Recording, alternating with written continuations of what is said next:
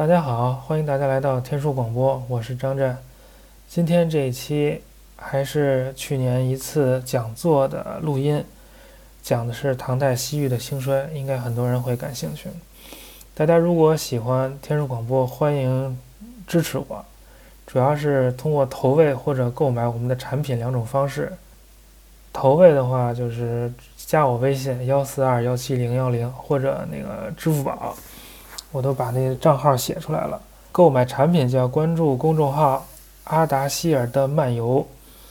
你进入这个公众号之后，在下面有一个按钮叫“空间站”，你一点这空间站，那就是我们的课程产品，一大堆都有了。这次呢，特别推荐大家，呃，两个产品，一个是，一个是我讲的丝绸之路上的胡语文书有哪些，在哪里，在讲座。一个是我和文心在大家看展，千山共色丝绸之路展，这个都在那个比较下面往下拉，啊，也比较便宜，嗯，大家可以这个酌情购买，也算支持我了。如果想加群的话，就是你可以看我朋友圈，你加了我微信之后看我朋友圈，我都有那个二维码，你就可以加了，好吧？那今天节目正式开始。今天讲一下唐代西域的兴衰，那个这题目听上去有点吸引人，因为这个唐代和西域都是两个有点吸引人的话题。然后兴衰一般都是讲衰，一般都不讲兴，因为没啥兴的，都是衰，到处都是衰。哎，好，我们先讲一下这唐代和西域这两件事。第一个。非常需要跟大家明确的就是古代国家跟现代主权国家之间的区别。我们现在国家，中国也好，法国、越南、柬埔寨，不管哪个国，全都是有国界、有国旗、有国歌、有发护照，控制在这个国家土地上生活的每一个人。明白？就是现代国家这个控制力特别强，每一个人都在这国家的控制范围内。然后国家控制范围也特别明确，就是画一条界，这界这边就是我的，界那边就是你的，对吧？而且那个国家不分大小，全都主权独立不可侵犯。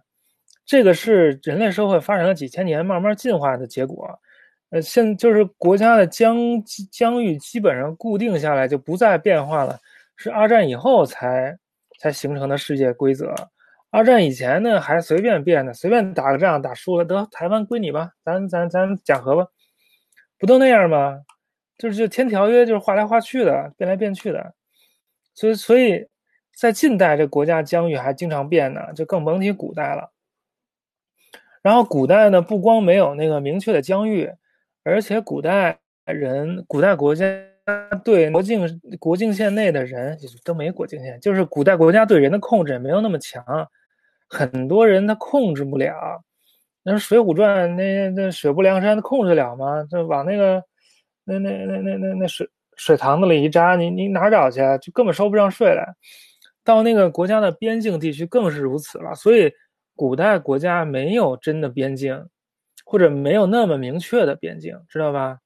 它就是很模糊的，就是越越往外，越离中心越远，它控制就越弱，是一个。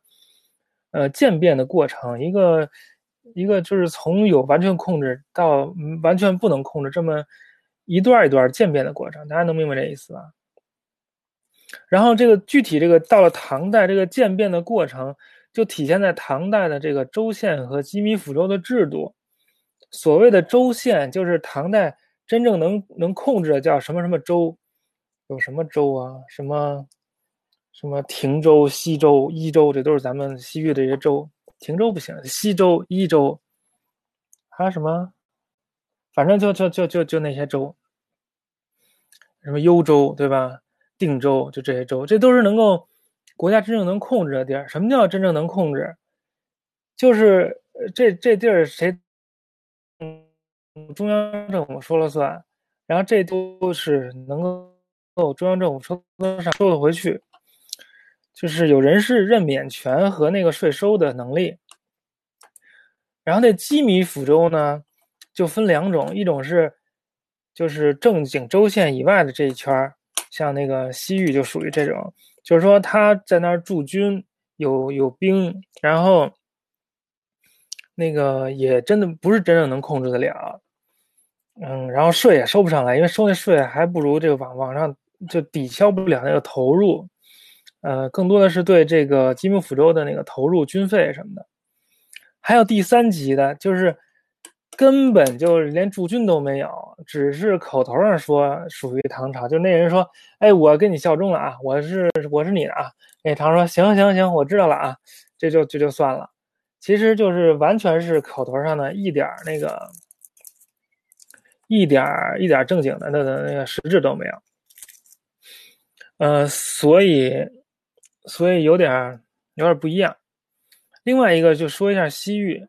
什么叫西域？西域有狭义的西域和广义的西域。西域就是那个基本上就是南疆、北疆这两块地儿。南疆就就叫安西都护府，北疆就叫北庭都护府，但是不包括哈密和吐鲁番。哈密叫伊州，吐鲁番叫西州。这伊州、西州是唐代正经的州县，不属于那个吉米府州的。广至于广义西域，就是敦煌以西，直到中亚那一大片地，反正就不分了，就全全是西域。好，我们明确了这两个概念之后呢，我们再来继续深入的看。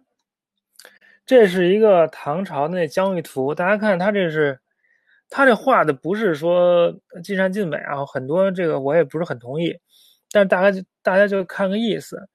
它至少就分出了一个浅色的，大家看那个北边的什么安北都护府，还有更西边的什么吐火罗这些地儿，这是浅色的，这就属于那个第三类的，就是收钱都收不上来，只是就是上嘴皮一碰下嘴皮，就说你是我的，他说那就就就行，反正没有任何实质意义的，啊，这是最最远的，然后近一点，这个安西都护府，这有几个红点的，这个这红点就是他们驻军的地方。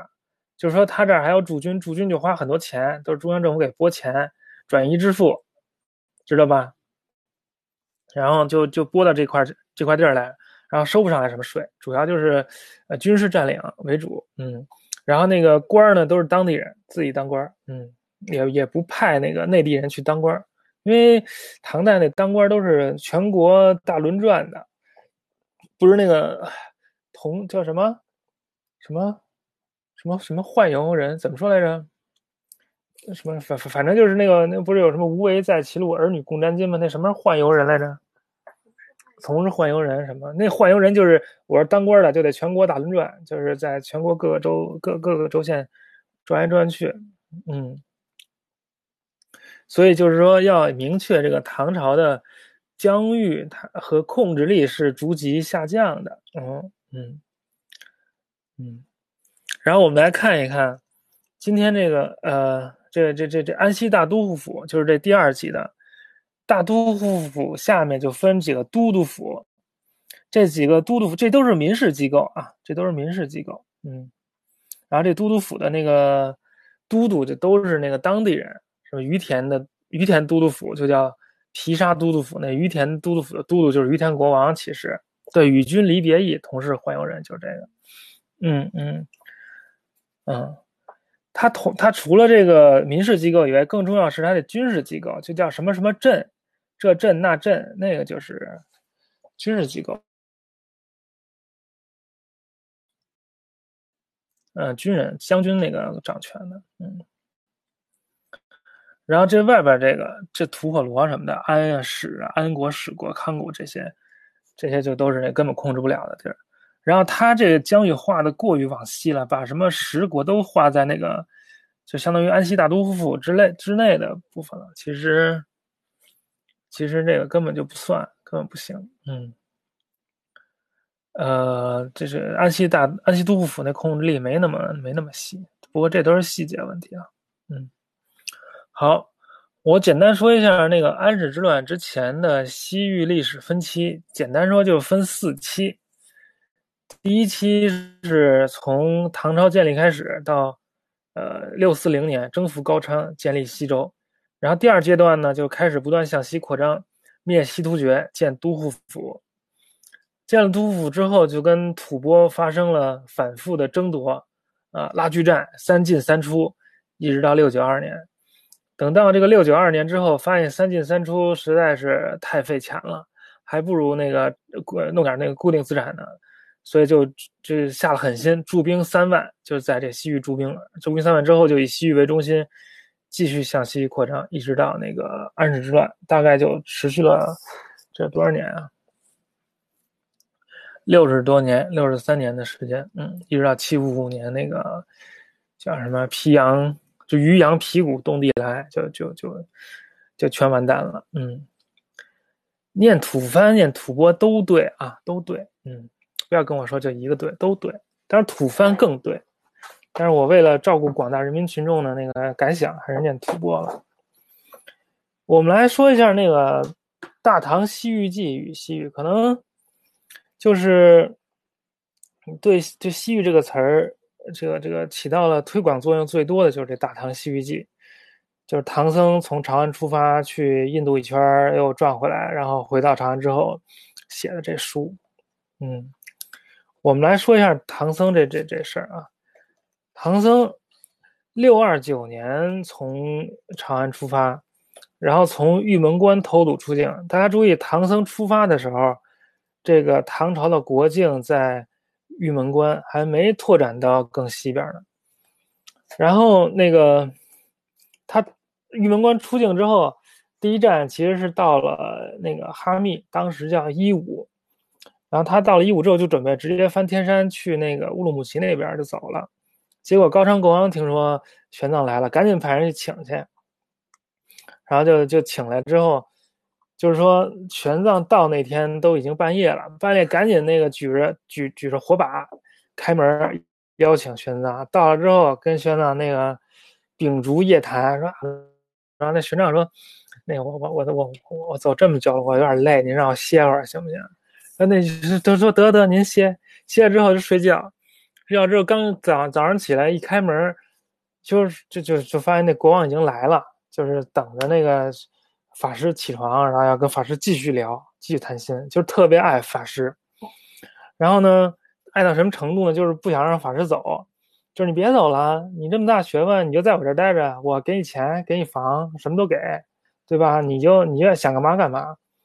法师说不行啊，我贫僧要去西域留，要去印度留学，你要我要完成留学梦，你不让我走，我就不吃饭，我就饿死，就绝食。结果这个。这个高昌王一看，文泰一看，呦呦呦，这就别饿死啊！那您想走走吧，然后就给他置办那个装备，弄了好多顶级装备顶配，好像那个果脯水果干那车就是弄了好几好几十车，然后还弄一堆手套啊、口罩啊什么的都给戴上了，说沙漠是不是沙子大呀？然后。还还给开介绍信，开了几十国介绍信，然后就给送送走了。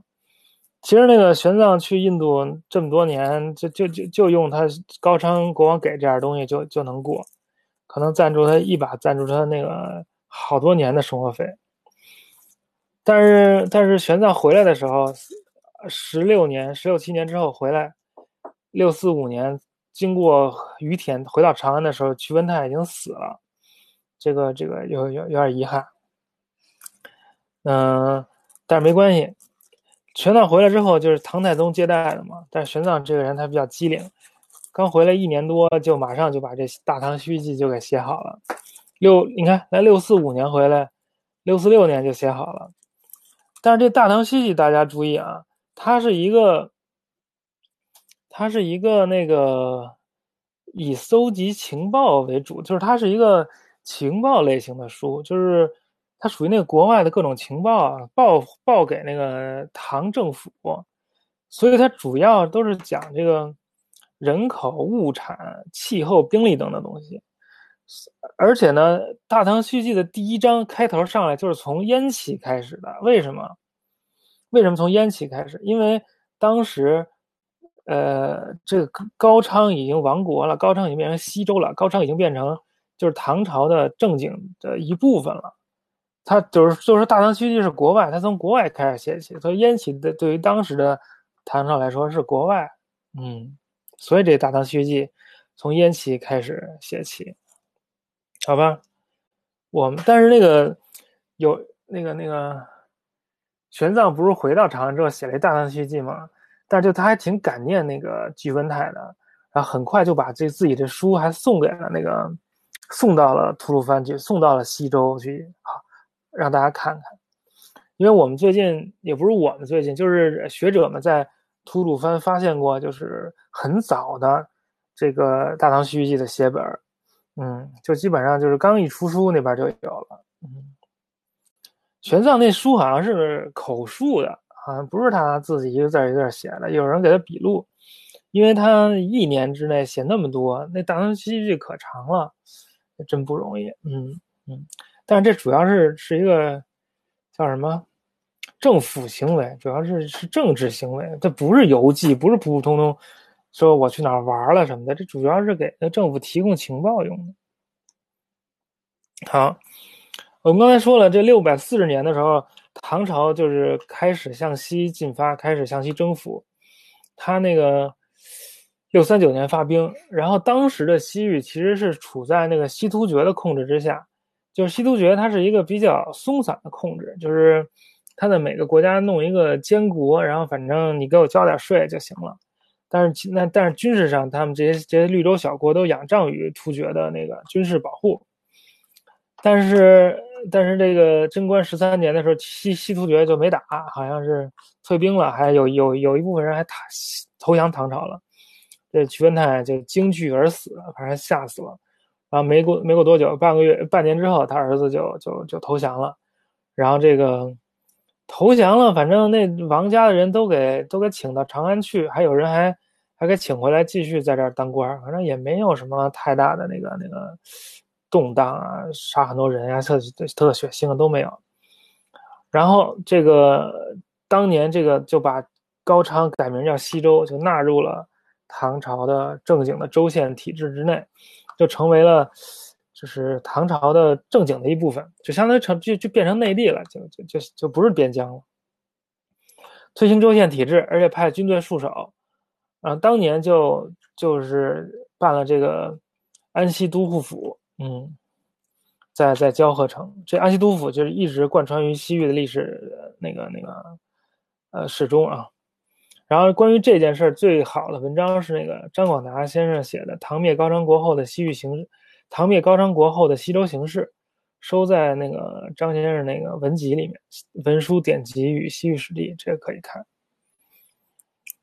呃，然后这个高昌国或者说之后的西周，其实是一个民族混杂的地区。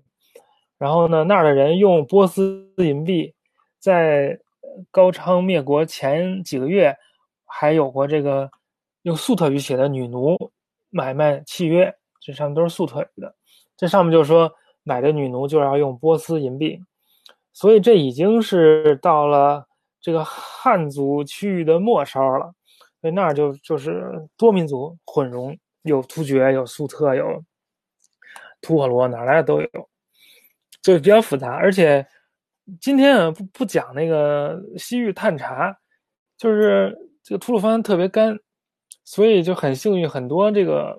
这个文书啊都留下来了，而且当地是是把那个纸啊，就是官府的纸都都就官府那纸它会淘汰，几年之后他那个官府要重新做档案，之前那档案就没用了，官府就把废档案给给给给卖了，然后那个当地人就把这废档案买了之后做成纸衣服、纸鞋给那个死人穿上，所以都是从那个墓里面发出来的纸衣服、纸鞋。之后，那就有一个文书，其实是一鞋样。然后就给打开，嗯，然后这个拿下吐鲁番，拿下西周之后，他们就不好意思，不好意思，我这个家里网不太行啊，好好好好好好好好好，那个好饭好饭不怕等，没有关系，没有关系，好吧，我们继续来，我们快点讲，快点讲，那个这这我可我换成那个。叫什么？热点了就没问题了。我们家那网实在不行。总之就是那个驻军太少了，花花钱太少，反而造成了花了更多的钱。嗯，没有办法。你要是想不少花钱，就得一把花大的。所以这个武武则天老师就是比较有气魄，就一把就驻军三万，贼多，就这样。驻军三万什么意思？就是这些士兵的吃喝拉撒睡全都是要，呃，中央政府转移支付，全都是中央政府那个以这个，呃，丝绸的形式，以丝绸的形式拨给这个西域的。所以，当你有海量的资金进入这个西域的市场的时候，那当然这个这个经济就好了。所以，这西域经济不存在什么丝绸之路、什么长途贸易什么的，根本不存在的。嗯，都是那个中央政府拨拨拨款，知道吧？哎呦，嗯，嗯，行。总之，他现在拿下了西域，就是驻驻军了之后，就是比较比较稳定，一直。从六九二年开始就稳定到了那个七五五年，我们来看看这怎么说的啊？自此赋于秋辞至安西都护府，用汉兵三万人以镇之，既征发内地精兵，远遇杀气，并资遣衣粮等，甚为百姓所苦。甚为百姓所苦，这百姓是谁？就是那内地那些百姓啊，都得交税，就是供养这些士兵。言事者多请弃之，则天竟不许。嗯，吴老师不让。嗯，然后从六九二年开始，这个等等等于塔里木盆地就牢牢的控制在唐朝手中。然后西域，呃，这个吐蕃想从这个翻越呃昆仑山，就是从今天那个那个塔什库尔干那块儿进入西域这条路就被封死了。所以吐蕃就尝试从更西边绕进去，就是要要去中亚。那那个唐朝的军队也继续向中亚扩张，所以，呃，当时那个阿拉伯人也正好进入中亚了，所以这个吐蕃、唐和阿拉伯的军队就在这个中亚相会了。嗯，呃，这这个在这个这个期间，碎叶就比较突出。碎叶大家应该都听说过，哎至少有人听说过。不说是那个李白的故乡嘛，但这也有争议。那碎叶在今天的吉尔。吉尔吉斯斯坦，然后张广达先生有有一篇名著，叫那个《岁月成金地考》，发表在一九七九年的北京大学学报上。大家如果有资源去找到这篇文章的语，就是这个期刊的话，你就发现发现七九年是那个文化大革命刚结束不久，这学报上还是各种那种就是意识形态类的文章呢。但是就是也已经登出来张广达先生这个这个这这这个非常厉害的、非常学术、非常水平非常高的文章了，我当时看了还是挺感慨的，嗯。然后讲述这段历史比较好的著作是王小甫老师的这个《唐吐蕃大肆政治关系史》，但这书是他博士论文，反正呢有点那个自说自话，反正不太对对读者不太友好的感觉，就是他需要你有很多的背景知识才能看好，嗯。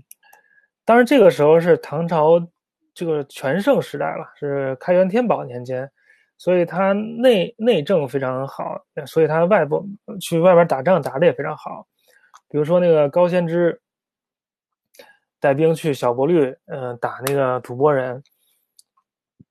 小波律在那个今天巴基斯坦吉尔吉特附近，就是从那个塔什库尔干走洪吉拉府那个口岸一直往南。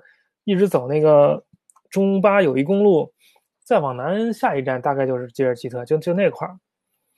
当时那个吐蕃就想攻占小勃律，然后再经过小勃律再去打那个汉朝的地嘛，汉朝的地儿嘛，然后就被高仙芝给打了。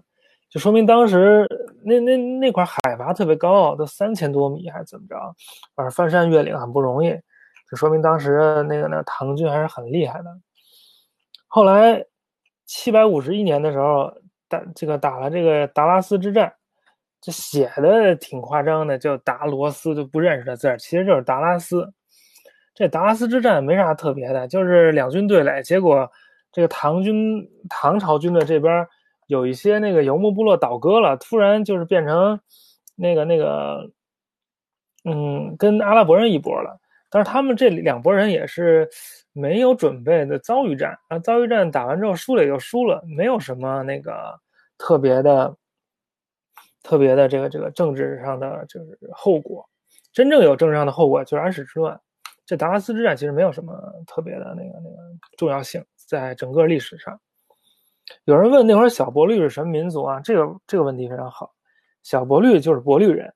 现在那儿还有一帮人说一种语言叫布鲁沙斯基。布鲁沙斯基语，布鲁沙斯基，这布鲁沙斯基的布鲁就是伯律，大伯律、小伯律，就那会儿还是布鲁沙斯基人。其实，嗯，但是这达拉斯之战是中国，就唐朝军队和阿拉伯军队一场遭遇战。然后唐朝军队由于刚才说了，那个那个游牧民族的一一些游牧民友军的叛变就失败了，结果呢就把很多唐朝士兵就给俘虏了。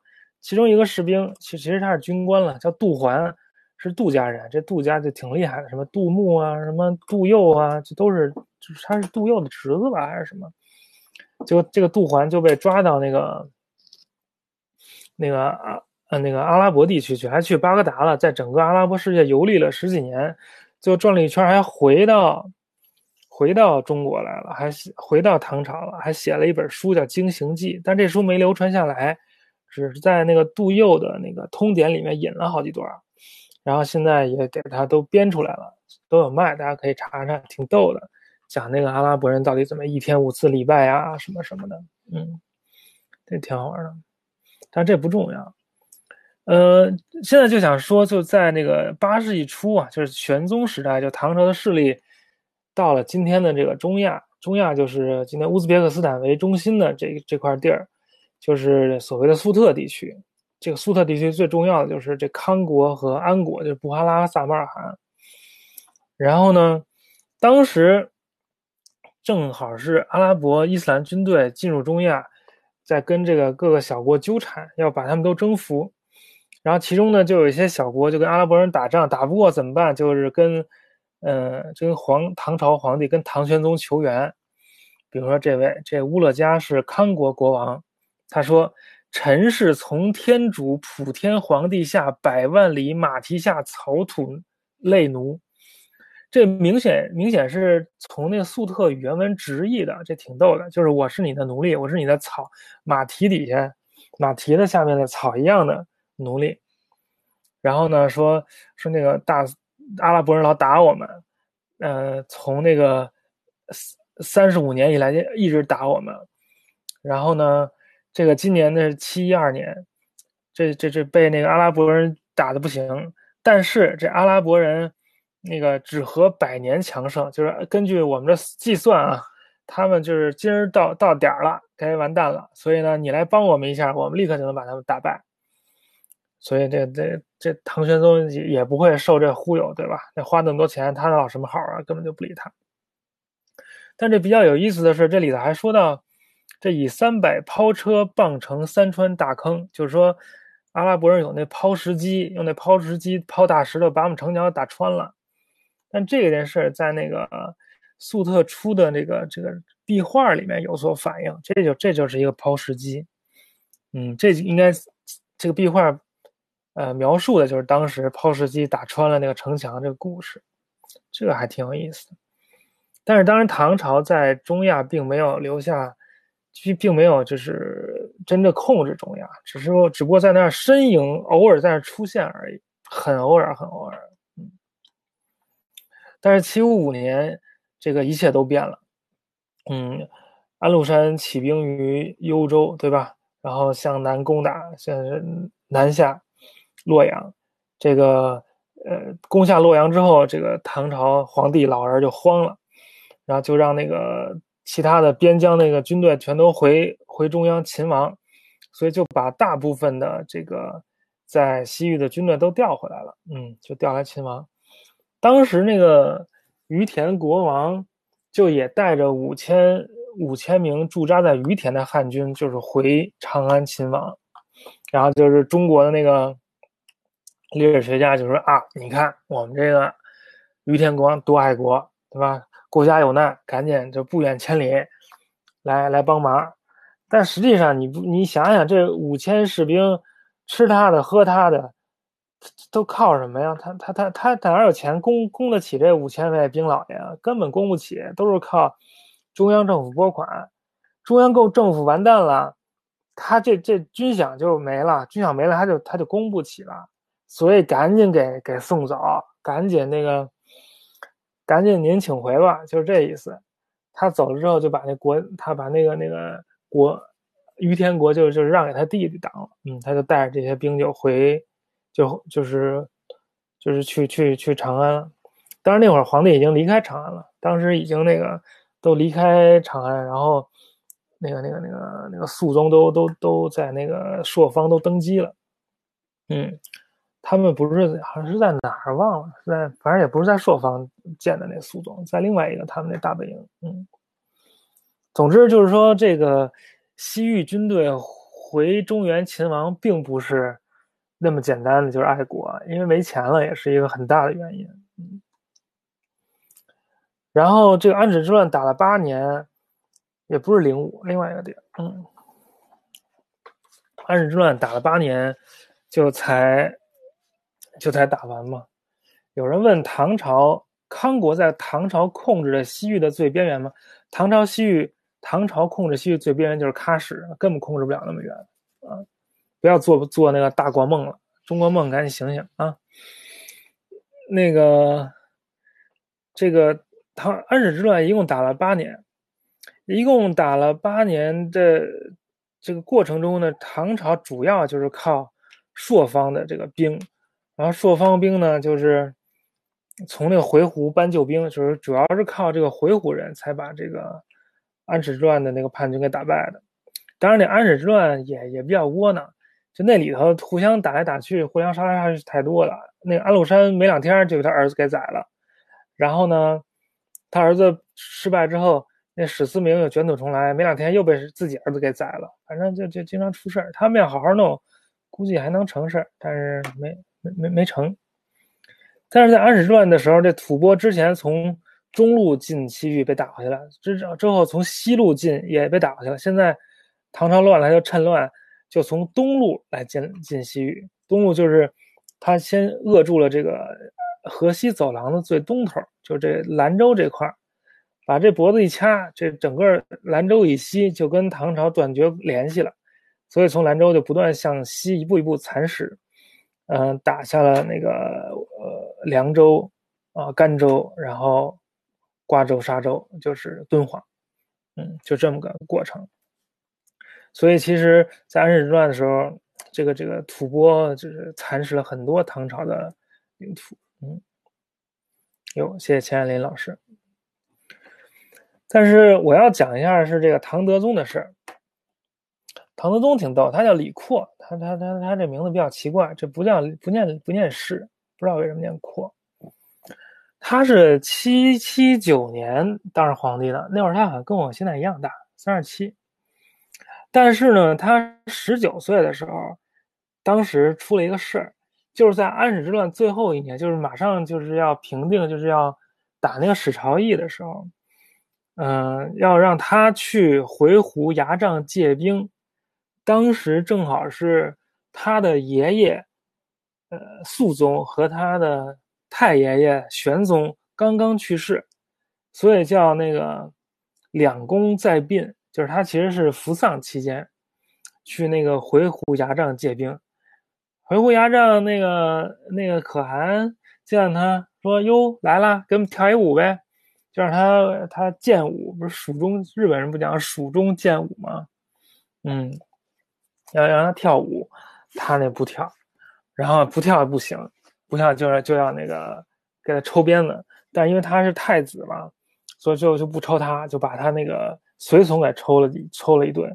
然后有的随从当天就当天晚上就死了啊，所以他就觉得他受到了回鹘人的侮辱，就一直。记恨回鹘人，所以他他继位当年，就他一继位，他年号还没改呢，就对之前的唐朝的外交方针做了一个一百八十度的调整。之前唐朝外交方针一直是亲回鹘，防吐蕃，因为大家记得就是安史之乱就是回鹘人帮着给剿灭的，所以唐朝一直是是那个亲回鹘，就是容忍回鹘，给他们钱，然后那个捐马贸易，给他们好多丝绸，然后买好多根本没用的破马，然后呢防备吐蕃，因为吐蕃那个，嗯，占领了那个安呃河西走廊之后，还有的时候会侵扰东边来陕西这块那个打秋风，就是秋天，就就是粮食快熟的时候，他们来来侵略。七百六十三年的时候，他们还曾经打进过长安，把那个当时是戴宗吧，都打跑了。待了两个星期，发现太热了，算了，走了，拜拜了，您那就就待两星期就就就走了。但是他是不断的要要来要来侵扰，所以他一直要防备吐蕃，叫防秋。对，嗯。但是这个呃，唐德宗一继位，就把这个。把这个政策完全翻转过来了，就因为他小的时候在回鹘牙帐受辱了，他就特别恨回鹘人，他就要跟回鹘人翻脸，然后要跟回鹘翻脸，就得先跟吐蕃弄好，然后他就跟吐蕃什么互换俘虏啊，什么就是展现了一些善意吧。那吐蕃人说那行，那就跟他搞一个清水会盟，就是把之前那些。那些东西都都固定下来，就是吐蕃不打下很多地儿嘛？唐朝之之前不承认，现在就要承认，离定边界，而且还曾经准备要那个放弃西域，但是后来被被劝住了。当时的那个方针就是说，维持现状，谁占了就是谁的，谁占了就承认现状，啊，你没占就就就就那就不行了，嗯，但是。清水会盟是七八三年，那同年就发生了那个泾原之乱。泾原之乱有点奇怪，就是他从那个长安的西边，就泾原那边调一堆兵过来，经过长安要调到幽州去，也不一定幽州，反正就调到那个河北那边打那个藩镇去。然后这些兵就因为那个赏赐分配不合理，就突然反叛了。突然反叛就。就闹得非常大，那个皇帝都跑了，然后他们自己还推了一个，推举了一个皇帝，反正弄得特狼狈，特别危险。所以德宗跑了之后，先跑到宝鸡去，跑到宝鸡还不太不太那个放心，又翻过秦岭到那汉中那边，反正就就各各广撒英雄帖，就让大家都来救他，然后还那个瞎许诺。许诺那个什么，你来救我，给你这，给你那，就许诺吐蕃说你来救，你来帮我，我就把那个西域什么都给你。那吐蕃说那行好啊，就来了，弄一堆兵来了，那个假不假事打一通，就是意思意思，人就走了，说我帮你打了，到时候你就把西域给我就完了。然后，然后后来那个泾原泾原兵变就平定了之后，这这这唐德宗就不承认这事儿了，说你没给我好好打，你打的也没用，所以之前说的。就都不算，那吐蕃人不不高兴了，对吧？那行，那那他就假不假事跟那个唐德宗继续要要那个结盟，就是几年之后就来了一次这平凉结盟，但是这其实是吐蕃的一个大阴谋，他们就点名说你你要哪些厉害的将军都来，都要参加这个仪式，咱们要和平会盟什么的，然后他就把唐朝那些有名的将军都去了。结果就被吐蕃那个一锅端了，全都全都抓俘虏，全都抓走了，等于就是弄了一个大阴谋。好像有个别人逃出去了，但是抓走了好多人，所以这个吐蕃就跟唐朝彻底决裂了。那怎么办呢？就就就那个就只能只能限制吐蕃，现实吐蕃就得跟那个回鹘回鹘和好。这唐德宗就非常不情愿，但是他那个那个李李泌就就劝他，反正这李泌也比较神，最后就劝他，他有一个大战略，就是说从国际的角度来来解决这个问题。他说：“臣愿陛下北河回纥，南通云南，西结大似天竺，如此则吐蕃自困。”等于这个李泌他设计了一个一个大包围圈，就从东南西北四个方向那个那个牵制吐蕃。他话是这么说，但是具体怎么回事怎么做到的，也不太清楚。但是确实就是把南诏给稳住了，然后把吐蕃，把把回鹘也让回鹘的矛头指向吐蕃，这吐蕃的势头确实就被压下去了。那个，呃，最近发现了一个碑，这个碑就说在在这唐德宗的时候，有一个太监坐船去了这个阿巴斯王朝，去了阿拉伯那个地区出使，就怀疑跟这件事儿有关系。这个荣老师有文章，很精彩的文章写这件事，这也挺有意思的。嗯嗯，然后呢，这个回鹘人跟吐蕃人打仗有一个很重要的碑，叫九姓回鹘可汗碑。我现在这张图片上是九姓回鹘可汗碑的，这这这碑在那个蒙古高原回鹘那个首都啊，巴拉嘎尔嘎村。然后这我这图片是这碑的拓片，这拓片呢做成了微缩胶卷然后我在哈佛大学的微缩胶卷放映仪上看的，又把这放映仪放出来的这这这这样子照了张照片这上头还有那个哈佛这图书馆的灯的反光呢，这是看的不太清楚，但是这已经不错了。你们说什么呢？就是说赴吐蕃大军围攻秋瓷，天可汗就是回鹘那个可汗嘛，领兵救援，吐蕃啥啥奔入榆树，榆树就在那个就是呃秋瓷东边，四面合围，一时扑灭。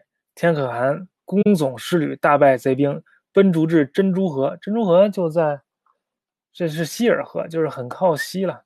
俘掠人民万万有余。简单的说，就说这这这这这这回鹘人打败了吐蕃人。这个九姓回鹘可汗碑一直以来，它它很碎啊，就是被打得很碎。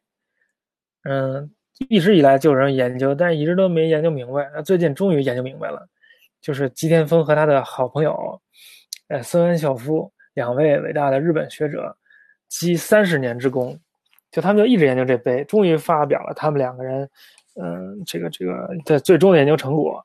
就吉田丰和石田孝夫合作发表了汉文部分，吉田丰自己发表了那个粟特语的部分。嗯，大家有兴趣可以可以找来看看，反正特特厉害，特好。嗯，总之这回鹘人就把那吐蕃人打败了，所以呢。就回鹘人就占领了西域的北道，就是库车喀什这一下，然后吐蕃人就占领了西域南道，就是于田，然后，然后那个那个东南角那块今天若羌一带，发现过一个叫米所谓米兰遗址，那儿发过好多那个吐蕃的军事文书，然后还有敦煌也是在这个吐蕃的之下，好吧，就在安史之乱之后，这个。西域基本上就跟唐朝内地就断绝联系了，断绝联系时间一长，慢慢就被这个回鹘吐蕃瓜分了，基本上就这意思。就在公元八百年前后就被他们瓜分了。然后这吐蕃不是统治敦煌吗？在敦煌就推行藏语藏文，然后敦煌人民就用藏文写那个呃诗，写那个叫词吧，曲子词，就是不是诗词吗？那个词这种形式。在当时才刚刚兴起，嗯，这就是当时流行的一个曲子词，就给大家展现一下吐蕃帝国统治时期那个当地人都用藏文来书写自己的语言。等到九世纪中期，整个欧亚大陆就逐渐碎片化了，比如八四零年的时候，夏达斯。攻陷了那个回鹘汗国，就把他打，嗯，打碎了，打败了。而且估计就是那个霞迦斯人，把那九姓回鹘可汗碑给故意破坏掉的。然后之后那个回鹘人就四散奔逃，有一部分就南逃到唐朝来，就就被，就被那个唐朝人就全给害死了。还有一部分人就往西跑了。八百四十二年的时候，朗达玛灭佛，就是西。就是吐蕃帝国的最后一任赞普，就是国王，他反对佛教，就引发了一系列的那个社会问题，就是触动了很多人的利益，触动很多宗教贵族的利益。后来他就被暗杀了。他被暗杀之后，就那个，就就就就就国内就大乱了，整个吐蕃帝国就都崩溃了。所以九世纪四十年代，嗯，就是回鹘和吐蕃都崩溃了。然后当时。唐朝境内也是藩镇林立，然后在更西边，阿巴斯王朝也是四分五裂，中亚全都独立了，然后什么什么北非、埃及也都不太听巴格达的话了，所以就整个九世纪中叶以后，整个欧亚大陆就呈现出了一一一一种这个碎片化的这个这个模式，要等到再过一百多年才能再重新整合成几个大帝国。回鹘不是被夏家斯攻灭了吗？就一帮人往西跑，主要就两波，有一波就到了西域，就所谓西周回鹘；有一波就到了那个河西走廊，就所谓甘州回鹘。这甘州回鹘到到到今天就是玉固族，这玉固就是回鹘，维固维固就是就是玉固就是回鹘，一码事儿。然后跟那个维吾尔什么的都是一个音。不过今天的维吾尔人跟当年那个回鹘人没有，反正没有那么紧密的，就是比较复杂，没有那么紧密的这个这个联系。他们是有点是冒用那个回鹘的名字，嗯，这非常复杂，这也不好说。说了要说这事儿，谁两边人都得罪，还是别说比较好。等那个呃那个那个那个呃吐蕃帝国崩溃之后，他治下那些小小。小地方就纷纷独立，比如于田就独立了，但具体什么时独立的不太清楚。然后敦煌不之前说也是吐蕃帝国的一部分嘛，敦煌也独立了，然后成立了一个政权叫归义军，就是就当地汉族人呃建立的政权，八四八年嗯建立的政权。那当时的这个整个呃这个疆域大概就这样，但大家看这一块一块就跟拼图似的，谁跟谁都紧挨着，实际上它那些疆界都是很模糊的。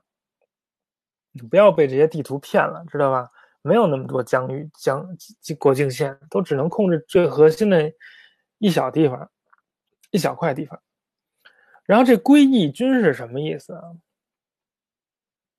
这归义军有人说就变成唐，就等于他回归唐朝了。他没回归，这个归义军是中央政府颁给那个外国少数民族政权的那种称号。什么图尔扈特，什么东归英雄传，就那帮人，就就那种的，就是在这个唐朝眼中，就这张议潮这帮人其实就是外国政权，并不是，并不是那个那个那个，就变成自己的一部分了。不是张议潮后来还给那个唐朝献什么地图吗？那都也是，那也都只是那个那个形式上的而已，并不是真的归义军就能接受唐朝统治，根本就不接受。嗯。不过这张议潮在敦煌还开了好多石窟，像这也是他那著名的出行图。后来还撂挑子不干了，去那个去长安享福去了。嗯嗯。呃，张议潮之后，这个归义军政权慢慢就变成了曹家的那个政权，就是这个这统治权就归归给了这个曹家，什么曹义金、曹元德这些人。然后这曹家其实应该是粟特人，你看。这是敦煌藏经洞出土过一一个粟特语的佛经，后面有汉文题记，说这善恶因果经，然后呢写着曹啥啥经一，对吧？曹金泰什么，反正就就说明这这粟特这经是归给曹家的，是曹家人的经，所以他们很有可能就是粟特人。这个唐朝崩溃之后，到底就是出现了一个。一个政治真空，唐朝不是九百零七年就是嗯结束的吗？就是在那个黄巢之乱之之后，慢慢就就就就都四分五裂了。唐朝崩溃之后，就很多它周边的那个地区都，它很多周边的地区都号称是这个这个中国，比如说当时的那个呃敦煌就号称是西夏白呃西汉白衣天子，然后李胜天还。还号称自己是大于田汉天子，也变成中国了。然后各种号称是汉啊唐的那个那个朝代层出不穷，呃，有两个唐，三个汉。然后其实就是不光是，嗯，就是内地有各种汉唐出现，然后在其他周边地区也都号称自己是中国，比如于田号称自己是中国，然后那个朝鲜也开始有自己的年号，所以在这个。呃，一个大政权崩溃之后，其实大家都来瓜分这块蛋糕。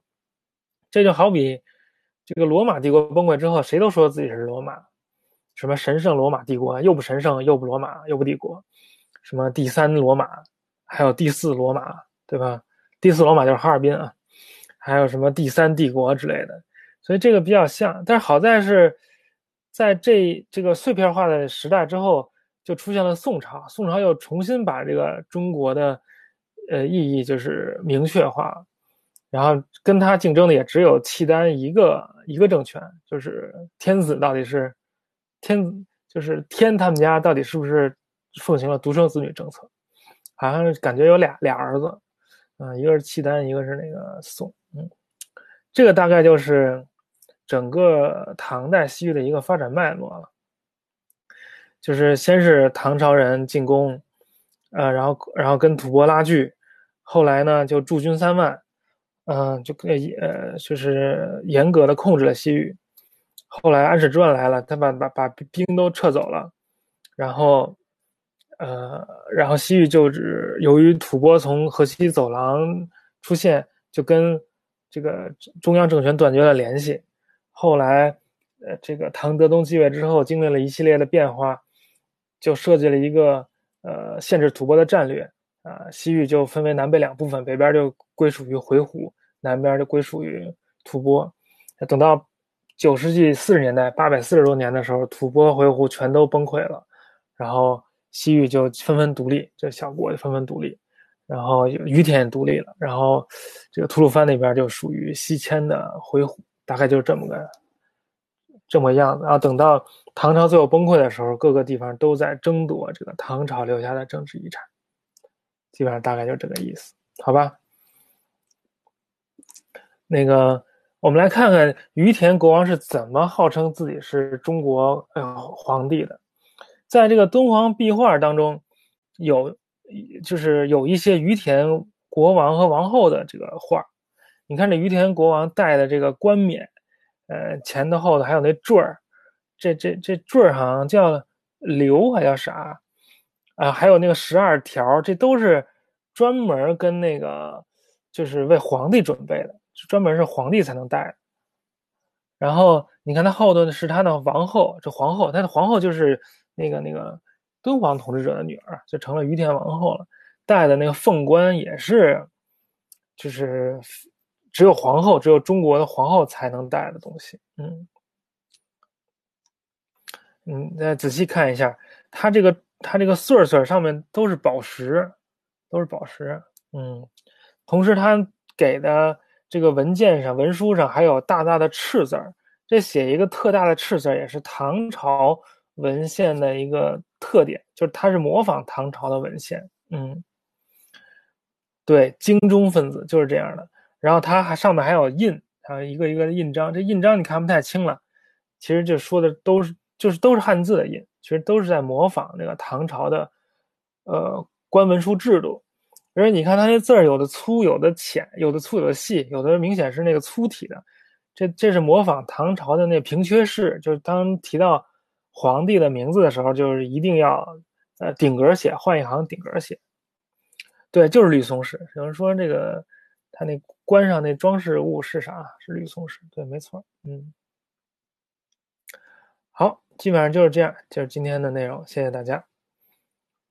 今天讲的看上听上去就是好像没那么学术，好像有点有点普通，有点随意，但实际上这里面内容是是非常学术的啊。嗯那个丝绸之路，哎，丝绸之路就是一个旅游旅游用词，知道吧？就是专门旅游业用的，没什么正经意思。营销，营销，嗯，你要信真有丝绸之路，你就中了营销的道了。丝丝绸之路不存在的，那是一个。德国帝国主义者来到中国，想掠夺中国的资源，然后，然后就起了一个名字，就跟什么象牙海岸、奴隶海岸是一个意思，什么香料群岛，就是把这个落后地区，呃，看作是只出产一种一种物品的地方。为啥唐朝吐蕃征西域？那我拿下来了，你又把我拿走了，那我面子。跌到地上去了，拾不起来啊，对吧？我要拿下来地儿被人抢走了，这对这对国家的声望是巨大的损害，所以花多少钱，我我就得得得把这个面子拾起来才行。武有武力做后盾，这武力的后盾是来自于经济实力，来自于人民的血汗。就是你得政治清明，政治搞好了，大家那个安居乐业，挣好多钱，交好多税，这才有那个才有武力呢。那发颗导弹好几百万，蹭蹭你你猛按，那你是爽了，哪有那么多钱呀？那个不，莫斯科号称第三罗马，就是他继承了伊斯坦布尔第二罗马嘛，继承了军君士坦丁堡。后来那个。苏联成立的时候，就好多白俄从莫斯科跑了，跑到哈尔滨去了，就号称那个哈尔滨是第四罗马，其实是搞笑的。嗯，哦，对，没提北庭，北庭没，哎，南疆北疆差很远，北疆都是游牧的，所以那个北庭没啥事儿。那个长安十二时辰挺好的，好像还行。嗯，我我我其实挺想跟那马伯庸聊聊的，不不认识他。嗯里头反正乱七八糟出了一堆什么仙教、什么粟特人，就这个比较热的学术的点，他都都都有出现。嗯，好，推荐点书，这个挺好。最近出了一本新书，叫那个《阿拉伯大征服》，推荐这本书，《阿拉伯大征服》，阿拉伯帝国的崛起，是那个肯尼迪写的，修肯尼迪刚跟那个老爷子开完会，我给他讲了讲于田。我每周都跟这个老爷子开会。嗯，达罗斯达罗斯之战没啥意义，就是一不小心打了一下，没有什么特别大意义。维吾尔族员是跟那个二十年代那个苏联搞那民族认同、民族识别、民族发明有关系。唐朝时候疆域就到就到吐鲁番，吐鲁番以外就是鸡米州了，就是不能完全控制了。不要老做中国梦。中国中国疆域一直到什么巴黎去，有什么意思啊？自己骗自己。那个斯安小夫的《丝绸之旅：唐帝国》是我校的，是我那个一个字儿一个字儿给他们校对的。他们基本上把我的意见都吸收了，啊，还不错，那书不错。那书原来翻译呢，就是日本味儿太重了，我把那都改了改。当然，这书本来写的就非常好，那里面有很多就是。孙安老师自己的发现，嗯，大力推荐这本书。我有这本书吗？我好像手头现在没有拿到这本书。推荐这本书啊，孙安孝夫的《丝绸之路与唐帝国》。